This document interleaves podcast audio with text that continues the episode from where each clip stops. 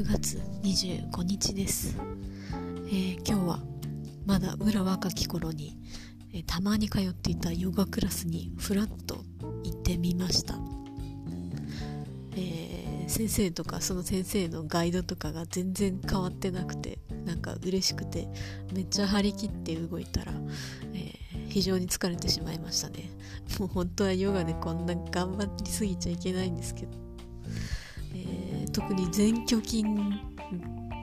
か知らないですけどそこら辺の筋肉が非常に